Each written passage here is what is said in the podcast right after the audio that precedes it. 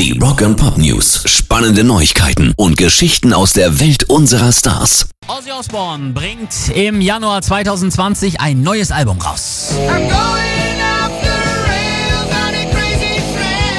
Nach seinem völlig verrotzten 2019 scheint es für den Prince of Darkness endlich wieder aufwärts zu gehen.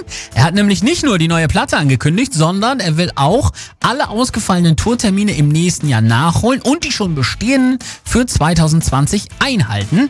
Danach sei dann aber Schluss mit Touren und zwar für immer.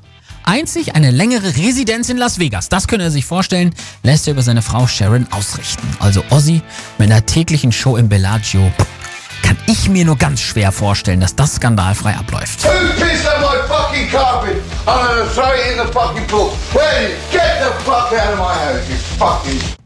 Rock Pop News. Die Toten Hosen versus Rammstein. Über viele Jahre war es ein kleines Duell im deutschen Rockhimmel. Mittlerweile schätzt und mag man sich aber, wie das Ohne dich Cover der Hosen auf der neuen Scheibe schon andeutet und Sänger Campino jetzt auch im Interview nochmal unterstreicht.